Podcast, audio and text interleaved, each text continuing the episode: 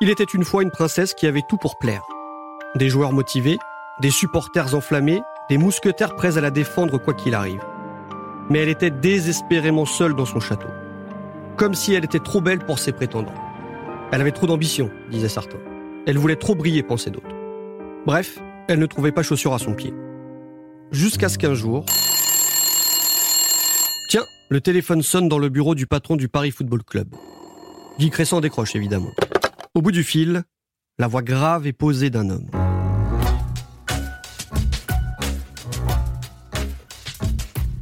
Cet appel miraculeux va changer le cours de l'histoire. Bienvenue dans Associé numéro 1, la naissance d'un grand club à Paris. Épisode 3, un mariage royal. À 25 km à l'ouest de Paris se trouve la ville de Saint-Germain-en-Laye, une commune chic et paisible de la grande banlieue parisienne. On ne peut plus classique à un détail près. Saint-Germain est une cité royale. Allez, on rouvre les cahiers d'histoire. Le 5 septembre 1638, entre les murs du château vieux de Saint-Germain-en-Laye, Anne d'Autriche, épouse de Louis XIII, donne naissance à un enfant. Enfin, après 23 ans de mariage sans progéniture, c'est un miracle. Mieux, en tout cas pour la monarchie française, c'est un garçon. On prénomme le bébé Louis Dieudonné. C'est le futur Louis XIV. Le roi Soleil, le plus long règne de l'histoire de France, marque profondément la commune des Yvelines. Le blason de la ville est un berceau en référence à sa naissance, protégé par une fleur de lys, le symbole des rois de France. Voilà pour l'histoire avec un grand H. Sur les terrains de football, c'est moins brillant. Le club local, le Stade Saint-Germanois, est réputé pour ses jeunes joueurs qu'il forme sérieusement. Mais il n'est jamais parvenu à décoller. On était un club de troisième division qui évoluait d'une façon à peu près équilibrée, qui n'avait jamais eu la possibilité de monter en division 2 de l'époque. Michel Prost est un jeune joueur prometteur de la région. Il portait jusqu'alors le maillot de l'équipe de la Banque de France, un club composé de salariés ou d'enfants de salariés de la Banque de France. En réalité, il préférait le rugby. Mais il tape dans l'œil de l'entraîneur de l'époque il décide d'abandonner le ballon ovale pour le ballon rond. Le voilà donc recruté par le Stade Saint-Germanois. C'est un footballeur d'excellent niveau. Mais il est amateur évidemment, comme tous ses coéquipiers. Je travaille dans une société de câbles électriques pour monter un programme informatique. Chacun avait son boulot. Euh, il y avait deux à trois entraînements par semaine, plutôt trois. Et puis le match euh, le week-end. Euh, voilà. On terminait vers 22h30, 23h. Et à quelques copains, on allait manger une pizza ou quelque chose comme ça pour rester encore ensemble une petite heure. Puis voilà, après on rentrait. Puis, puis le lendemain, c'était levé pour le boulot. Physiquement, les organismes sont mis à rude épreuve. Le rythme est épuisant pour cette équipe de courageux. Mais un miracle se produit en cette fin de saison 1969-70. Pour la première fois de son histoire, le Stade Saint-Germanois accède à la deuxième division. Enfin. Après le coup de sifflet final, on sort le champagne. Le lendemain, le club se réveille avec un sérieux mal de crâne. En replongeant dans les livres de compte, les dirigeants s'aperçoivent que cette victoire va peut-être déboucher sur un naufrage financier. Monter en des deux coûte cher. Le stade Saint-Germanois n'a pas les reins assez solides pour tenir le choc. Il ne peut pas supporter tous les frais qui vont avec cette promotion. Alors, tous les regards se tournent vers le président du club. Henri Patrel est assureur. C'est un monsieur qui a, beaucoup de talent euh, sur le plan humain, de mettre en confiance, d'écouter. Ah, j'oubliais. Henri Patrel est aussi le vice-président de la Fédération française de football. Le numéro 2 du foot français. Rien que ça. Sur son bureau, il voit donc passer tous les dossiers sensibles du moment. Le projet Paris Football Club ça lui parle, évidemment. Le secrétaire général de la fédération, Fernand Sastre, lui a résumé la situation sans fioriture. Le Paris FC est désespéré. Il cherche à se marier avec un club de deuxième division. N'importe lequel. Le premier qui acceptera. Faute de quoi, il devra dire adieu aux 17 000 supporters actionnaires. Les socios pourront demander le remboursement de leurs 25 francs, la contribution qu'ils avaient versée il y a quelques semaines. Au début du mois de mai 1970, quand Guy Crescent décroche le téléphone dans son bureau de président du Paris Football Club, il reconnaît donc tout de suite la voix grave et posée qu'il attend au bout du fil. C'est celle d'Henri Patrel, l'assureur et président du Stade Saint-Germain. Les deux hommes se présentent et rapidement, ils échangent sur le projet Paris Football Club. Le courant passe bien, même très bien. Le PFC a des moyens financiers, mais pas d'équipe. Le Stade Saint-Germainois, lui, a des équipes, aussi bien chez les jeunes que chez les seniors, mais de gros problèmes de trésorerie. Cresson et Patrel sont donc faits pour s'entendre. Le PFC promet non seulement de l'argent, mais aussi et surtout la signature de joueurs professionnels pour monter d'ici deux ans en première division. Ce serait du donnant-donnant en somme. On peut aussi appeler ça un mariage de raison. Et vous verrez, ça ne va pas être le seul dans l'histoire du club parisien. Les négociations continuent durant une bonne partie du mois de mai. Tous doivent s'y retrouver, chacun essaie de grappiller encore une petite part de la dot. Fernand Sastre, au nom de la Fédération française de foot, joue les médiateurs entre la paire Cressan-Guyot et Henri Patrel.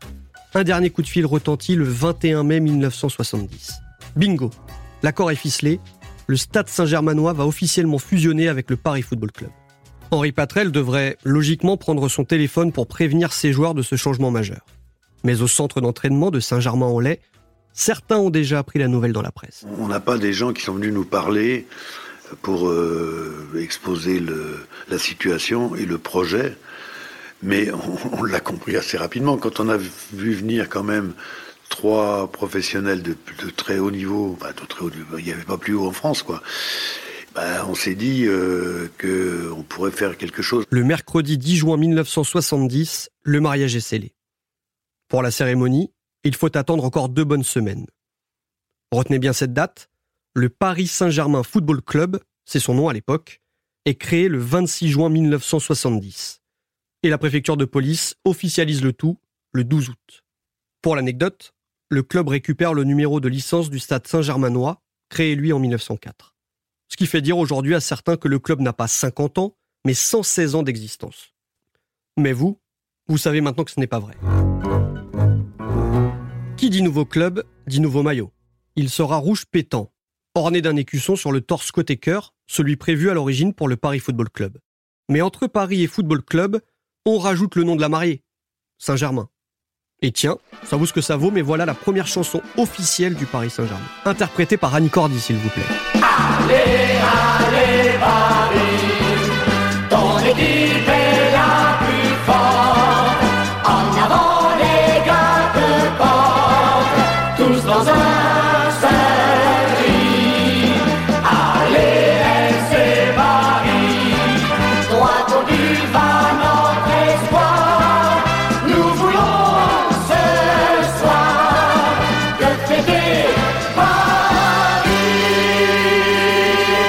Dans le vestiaire du club nouveau-né, il ne faut pas longtemps pour s'apercevoir qu'on va vite manquer de joueurs professionnels.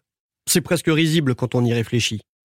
Pour poursuivre l'aventure, il y a bien sûr les valeureux amateurs qui ont permis la montée en Division 2 et les quelques pros dont on a vu poindre le nez au bord du terrain d'entraînement. Vont-ils tenir le choc? Non, les dirigeants n'y croient pas. Au premier jour de l'été, quand commence enfin le mercato, c'est aussi le début des grandes manœuvres. Les supporters associés ne vont pas être déçus. La direction va frapper fort, très fort. Jean-Claude Bras, premier joueur historique du Paris Saint-Germain en 1970. Ce Parisien pur jus est à l'apogée de sa carrière à l'époque. Après le Red Star et Valenciennes, Jean-Claude Bras est allé exporter ses talents à l'étranger, ce qui ne se faisait pas trop à l'époque. Bon, ok, pas très loin, en Belgique, à Liège, ça fait quand même une belle ligne sur le CV. Oui, mais voilà, l'attaquant a le mal du pays. Ma fiancée était sur Paris, j'avais envie de revenir sur Paris. Et il y avait trois clubs qui souhaitaient m'engager. Et il y avait le Paris Neuilly, le Red Star bien sûr. Et j'ai eu le bonheur de rencontrer Guy Crescent, le grand Guy Crescent, pour qui j'ai une tendresse éternelle. Ça a été immédiatement intellectuellement fusionnel. Un coup de foudre et voilà donc l'attaquant Jean-Claude Bras qui s'engage avec le Paris Saint-Germain Football Club, non pas pour 6, mais pour 7 saisons. Son salaire, ouvrez bien les oreilles, n'a rien à voir avec les montants pratiqués aujourd'hui. Ah bah mon salaire, moi, il était de 7200 euros brut par mois. Et j'étais très heureux. Et j'étais international là. Jean-Claude Bras, au-delà de ses qualités de joueur, est membre du syndicat des joueurs, ce qui lui permet d'avoir un excellent réseau. Guy Crescent m'a demandé de contacter les joueurs. Il était prévu qu'il y ait 5 à 6 joueurs. Je parle avec Chouki. Je lui dis, écoute Chouki, il faut que tu rencontres Monsieur Crescent. Je pense qu'il se passe quelque chose de fort. Il faut que tu en sois. Chouki. Vous connaissez ce surnom? C'est celui de Jean Djorkaeff, le grand Jean Djorkaeff. Pas par la taille, 1m73, mais par le talent. Il est le père du champion du monde 98, Yuri Djorkaeff, évidemment. Mais à l'époque, il est surtout le capitaine de l'équipe de France. Il a de l'expérience à revendre. Et, coup du destin, il est en fin de contrat à l'Olympique de Marseille. C'est une occasion en or pour les dirigeants du PSG. Il ne faut pas la laisser passer. Rendez-vous est pris évidemment au 183 avenue de Clichy. j'arrive donc là-bas et la secrétaire m'a dit Monsieur, oui, je suis, Monsieur Djorkaeff, donc j'ai rendez-vous avec Monsieur Crescent. Il y avait un ascenseur, donc euh, je vois l'ascenseur descendre, donc la porte s'ouvrir et je vois un monsieur avec des cannes. jamais je m'attendais à quelqu'un qui était donc un peu handicapé. Et donc il me quitte ma veste, il m'a dit écoute, monsieur Djorkaeff, je suis très heureux de vous voir. Et il dit à la secrétaire je ne suis plus là pendant une heure et demie. Alors, oui, la différence entre Marseille avec M. Leclerc et Guy Crescent, c'était le jour et la nuit. Et comme j'étais avec ma femme, donc, euh, donc tous les deux, on a, a dit, bon ben venez, montez dans, mon, dans mes bureaux. C'est pas quelqu'un qui, qui, qui a l'obligation d'aller vite. non, on a discuté tranquillement. Et après, après dans, en, un quart d'heure, c'est mieux, j'ai dit, ben écoutez, euh, c'est Crescent, euh, je prends le risque parce que je sentais qu'il y avait quelque chose à faire. Le contrat est officialisé à la fin du mois de juin. Direction le camp des loges. C'est en réalité le stade municipal de Saint-Germain-en-Laye, qui se compose d'un terrain principal, le stade Georges Lefebvre, et de plusieurs terrains annexes pour l'entraînement. Jean Djorkaeff est présenté au public en tenue, ballon à la main, entouré par Guy Crescent et Henri Patrel. D'autres joueurs vont suivre très vite. Ils sont au total six professionnels à s'engager avec le nouveau Paris Saint-Germain. Le projet se concrétise enfin. Mieux, cette équipe fait déjà rêver. Les supporters associés se pincent pour y croire. C'est le cas de Guy Adam. Il a 22 ans, il habite à Saint-Germain-en-Laye et il travaille pour une boîte d'intérim. Ce mordu de football s'est d'abord laissé embarquer par la folle aventure Paris FC, puis Paris SG. Il ne le regrette pas on allait à l'entraînement. À l'époque, on avait le droit, les supporters avaient le droit d'aller à l'entraînement et on voyait sur le terrain euh, Jean Djorkaeff, on voyait Jean-Claude Bras, on voyait Jackie Raymond qui venait de Nice, on voyait euh, euh, Mito, Mitorage qui venait de Saint-Étienne. Et le rêve arrivait, le rêve se mettait en place. On en prenait plein les yeux. Voilà, c'était extraordinaire. À quelques semaines de la reprise du championnat, un doute s'installe pourtant à l'heure des premiers entraînements au moment des premiers échanges de ballons entre amateurs et professionnels. Est-ce que la mayonnaise va prendre entre les anciens et les nouveaux Entre ceux qui sont historiquement Saint-Germain et ceux qui sont clairement plus Paris? Techniquement, ils étaient supérieurs. Et moi, je, regardais très souvent Djorkaeff et Mitorage s'entraînaient à 40-50 mètres l'un de l'autre, frappe juste sur la poitrine ou euh, contrôle du pied, un contrôle, hop, revoir, dix fois, je disais toujours, les gars, quand on file le ballon de foot, ne rendez pas une balle de tennis tellement vous l'avez touché. Donc euh, c'était la, blague qu'on leur disait au début, mais amicalement, hein, fraternellement même. La différence de niveau est là, mais petit à petit, c'est comme si elle était gommée par une même envie. Tout ce beau monde s'apprivoise, se teste, puis s'apprécie. Quelque chose est en train de naître. Moi je le dis, il y a eu de l'amour entre nous. La préparation d'avant-saison touche à sa fin. Place désormais à ce que tous les supporters attendent avec impatience, les matchs. Dimanche 23 août 1970 est aussi une date à marquer d'une pierre blanche. C'est le tout premier match officiel en compétition du Paris Saint-Germain Football Club. Le petit Olivier Morel, souvenez-vous ce jeune supporter associé qui vivait dans le 14e arrondissement, trépigne d'impatience. Premier, le premier match, euh, je l'ai suivi à la radio. C'était euh, un match, je crois, à Poitiers, où euh, Bernard Guignodou, qui d'ailleurs était un joueur de Saint-Germain, euh, marque le premier but de l'histoire euh, du club sur coup franc. Donc euh, ça devient immédiatement mon idole, ainsi que Djouki, c'est-à-dire Djorkaeff, qui, qui venait d'être recruté, qui était quand même le capitaine de l'équipe de France. Les Parisiens repartent de la Vienne avec le point du nul. Ce n'est pas brillant, mais c'est déjà ça de prix. Et puis au fur et à mesure des matchs de cette première saison, de ce saut dans l'inconnu, un espoir insensé naît dans l'esprit des joueurs. Les mois passent. Ils osent enfin formuler cette question à voix haute. Et s'ils étaient déjà capables de monter dès la première saison en première division? Le 15 mai 1971, à deux matchs de la fin, avec deux points d'avance au classement, le PSG affronte Rouen. C'est un match au sommet. C'est le match où tout peut basculer. Si on les bat, ils sont à 4 points, c'est fini. Si match nul, il y a encore des suspens. On a gagné 3-1.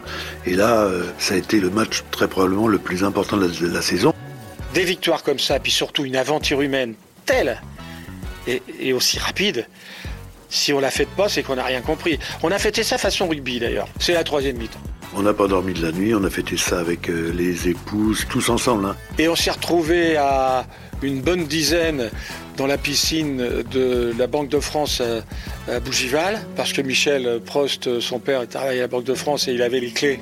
Et on a fait une baignade sauvage dans la piscine, on a escaladé les grilles. Il n'y avait pas à l'époque des, des sécurités comme aujourd'hui. Non, c'était un grand souvenir, c'était formidable. Mais la première division, c'est encore un autre monde. Le monde des pros, des clubs historiques, des machines à gagner bien huilées. En fait, c'est comme si l'histoire se répétait. L'été arrive, le PSG regarde l'état de ses troupes et les dirigeants en arrivent à la même conclusion qu'il y a un an. Il faudrait être mieux armé pour affronter ce nouveau défi. La saison précédente, les planètes s'étaient alignées pour recruter sans trop de difficultés. Mais quand commence le mercato de cet été 1971, le vice-président Guy Crescent sait qu'il a une montagne devant lui. Nous avons besoin d'acquérir de l'expérience. Il faut que les joueurs qui viendront rejoindre, si vous voulez, cette phalange, soient des joueurs qui aient les mêmes qualités morales et que par conséquent, nous ne jouions pas systématiquement le principe de la vedette. Nous savons très bien que le public de Paris est un public qui aime des joueurs d'extrême qualité. C'est à ce moment-là qu'on commence à murmurer une nouvelle incroyable le PSG serait sur le point de recruter une légende. Sur son passeport, il s'appelle Edson Arantes do Nascimento. Mais vous connaissez tous son surnom, Pelé. Oui, je m'en souviens très bien, euh, parce que ce joueur, c'était c'est probablement le plus grand joueur de tous les temps, euh, même si c'est difficile de, comparer un joueur de l'époque avec des joueurs d'aujourd'hui. Mais euh, à l'époque, c'était sans aucune discussion possible, c'était le joueur. Notre président, Monsieur Crescent, nous annonce qu'il euh, va aller chercher Pelé. Alors là, c'est exceptionnel. Voilà, on, croise les doigts, on prie pour ceux qui croient. En réalité, des contacts ont été noués dès le mois de juin entre le président du club brésilien de Santos où joue Pelé et Guy Crescent. Les Brésiliens ont de gros problèmes de trésorerie. Pelé, quoique vieillissant, reste leur poule aux œufs d'or. Trois victoires en Coupe du Monde, ça se monnaie, et cher. Mais il faut faire vite. C'est une opportunité unique. Guy Crescent poursuit les négociations par téléphone avec son homologue brésilien et, miracle, il obtient un accord de principe. Il fonce alors à l'aéroport direction le Brésil. Il en est sûr, il va ramener à Paris une deuxième tour Eiffel. Deux jours plus tard, la porte de l'avion s'ouvre. Et sur le tarmac, Guy Crescent jubile. Quand Pelé paraît, c'est un enthousiasme incroyable. C'est tout juste si on ne baiserait pas le trottoir euh, derrière chacun de ses pas. Justement, on a du mal à s'imaginer qu'on va le laisser partir. Non, parce qu'il y a beaucoup de problèmes qui concernent le club de Santos et même Pelé maintenant des problèmes, si vous voulez, qu'il faudra développer un petit peu plus entre nous. Mais par contre, si vous voulez, il y a une volonté maintenant qui m'a semblé affirmée de part et d'autre pour souscrire à l'accord très loyal que nous avons présenté. Sur la pelouse d'entraînement de Saint-Germain-en-Laye, on se prend à rêver. Pelé, il jouait plutôt 10, quoi. Bon. Et moi, je jouais 9. Donc, de dire, putain, je vais peut-être jouer avec Pelé, quoi. C'est comme si un, un, gamin, enfin, un gamin jeune de, de 3 division dit, je vais jouer avec euh, Ronaldo ou, ou Messi. Bon, ben, on, apprend euh, par la presse que, le président est parti, qu'il a préparé toute un, une construction euh, financière, et il revient euh, très, très, sinon enthousiaste, au moins très optimiste. Les tractations se poursuivent pendant plusieurs semaines. Guy Cresson enchaîne les allers-retours pour le Brésil. L'idée est de faire débarquer Pelé comme une rockstar. Mais le jour J, à l'aéroport, le scénario n'est pas tout à fait celui qui était prévu. Je me souviens très bien du retour de l'avion quand la, porte de la carlingue s'ouvre et qu'on voit arriver Joël. C'était pas Pelé, c'était Joël. Au dernier moment, Pelé a dit non. Il a décliné l'invitation du Paris Saint-Germain. Des Américains lui ont proposé mieux ailleurs, sa femme préférée. Alors Guy Crescent ramenait avec lui, comme l'autre consolation, le dénommé Joël, champion du monde en 1970 avec Pelé. Il n'y avait pas Internet non plus à l'époque, mais Joël, c'est... Ah bah oui, mais Joël vient d'avoir un accident, il était gravement blessé, et ainsi de suite. Et le reste a prouvé qu'effectivement, il était gravement blessé et qu'il n'a jamais récupéré.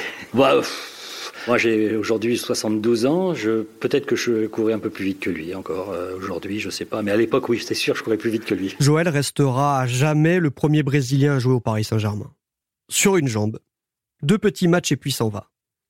C'est un raté, c'est sûr. Mais sur le banc, certains respirent. Non, bah, on pense à autre chose. hein. Et, et- et un soulagement quand même en disant peut-être qu'on sera encore titulaire. Il y a toujours une part d'égoïsme, même dans la solidarité. Faut pas se tromper. Il faut pas se tromper. Ce flop brésilien n'empêche pas le Paris Saint-Germain de renforcer son équipe. Pour commencer la deuxième saison, dix nouveaux joueurs rejoignent l'effectif. Il y a des valeurs sûres du championnat de France. Le Bordelais Jean-Paul Rostani, le joueur de Quevilly Daniel Orlaville. Bref, de quoi faire une équipe capable de tenir le choc de la première division. En théorie tout du moins. Mais les premiers pas dans l'élite du foot français sont compliqués pour le nouveau venu. En ouverture de la saison, défaite 2-0 à Angers. Puis un triste match nul à Paris. Mais pas sur sa pelouse, non. Sur le terrain du Red Star. C'est un comble. Le PSG est sans stade fixe. Et le club a du mal à prendre le rythme de la première division. Le match de la troisième journée, contre Nancy, va carrément tourner au fiasco. Depuis le début de la saison, les Nancéens n'ont gagné aucun match. Comme le PSG. Mais au stade Marcel Picot, il y a un cœur qui bat depuis des décennies. Celui qu'on surnomme le meilleur public de France à l'époque. Ce jour-là, les supporters sont survoltés. Ils poussent leur équipe. Ils ne s'imaginent pas perdre encore à domicile. Ils vont tout faire pour que ça n'arrive pas. Et puis patatras. Michel Prost, le jeune joueur amateur du stade Saint-Germanois, se souviendra de ce moment toute sa vie. Au cours de la première mi-temps, je, fais un tacle euh, avec l'arrière central. On, tacle tous les deux. Et malheureusement, je, le touche plus qu'il ne me touche. Et à la mi-temps, le speaker annonce qu'il est gravement blessé. Dès que je touchais la balle, euh, j'avais tous les colibets qu'on peut imaginer, les insultes, etc. Et puis le match, faut pas oublier le match quand même. On, on mène 1-0, ils égalisent, ils mènent 2-1, on égalise. Il reste 3, 3 4 minutes et il y a, un penalty sur lequel je, suis dans le coup et je, rajoute un peu. Et l'arbitre prend à ça et siffle le penalty pour nous. On marque, on gagne 3-2. Un vent de colère souffle dans les tribunes nancéennes. Les supporters sont dans une telle rage. Ils en veulent surtout à un homme, Michel Prost. J'avais donc euh, fait du mal à un des joueurs, j'avais triché entre guillemets. Donc le public m'attendait, les pompiers sont venus avec des lampes à incendie pour euh, faire reculer les gens, mais ils me cherchaient partout et ils ont jugé trop dangereux de, me mettre dans une voiture visible. Je me suis trouvé dans une voiture de pompiers complètement allongée, euh, qui, évidemment n'a pas été arrêtée. Et puis je suis rentré et après je suis pas sorti. je suis resté bien dans ma chambre, bien dans mon lit. Le PSG vient de gagner son tout premier match dans l'élite du foot français. Mais dans quelles conditions? En l'espace d'une saison, Paris a changé de statut. Vous vous souvenez quand les supporters parisiens étaient des orphelins? C'était il y a un an à peine. Et de club de papier snobé par la province, il est devenu, à tort ou à raison, l'ennemi public numéro un. Nous sommes jalousés, nous sommes jalousés parce que on nous a beaucoup appelé le club des millionnaires. Nous sommes peut-être millionnaires, mais millionnaires en idées, millionnaires en, en ressources pour euh, essayer de faire quelque chose de bien, mais pas millionnaires financièrement. Et aussi parce qu'on est, paraît-il, protégé de la fédération. Nous pensons quand même que l'équipe de Paris Saint-Germain crée certaines jalousies. Alors que tombent les premières feuilles de l'automne 1971, cette deuxième saison semble enfin lancée. Quelques victoires permettent aux Parisiens de grimper jusqu'à la sixième place. Ce sera leur meilleur classement cette saison, car plus les journées passent, et Paris s'englue dans le ventre mou de la Division 1. Comme si les joueurs qui s'étaient dépassés, qui s'étaient serrés les coudes depuis le début de l'aventure, avaient du mal à retrouver l'osmose de la première saison. En dehors des terrains, il y a en réalité beaucoup plus grave une rumeur commence à agiter le tout Paris. Rien n'est encore officiel, évidemment, il faut prendre tout ça avec des pincettes. Mais il se murmure que la ville de Paris pourrait très vite couper les vivres, se désengager du Paris Saint-Germain. La raison On l'ignore encore. Mais on parle de 80 millions d'anciens francs en moins dans le budget. À la fin de l'année 71, un sale coup se prépare. Tout va se jouer dans un hôtel luxueux du centre de Paris où chacun abattra ses cartes à visage découvert. Rendez-vous dans le quatrième épisode d'Associé numéro 1. C'était Associé numéro 1, la naissance d'un grand club à Paris. J'ai imaginé et écrit ce podcast Europe 1 Studio avec l'aide d'Adèle Ponticelli pour le scénario et de Fanny Rascle à la production.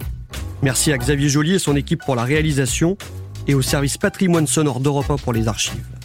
Pour découvrir le prochain épisode, abonnez-vous sur Apple Podcast ou votre plateforme d'écoute préférée. N'hésitez pas à nous mettre plein d'étoiles, ça fait toujours plaisir. Je vous retrouve aussi sur Twitter pour discuter et vibrer avec les dernières infos sur le PSG. À très bientôt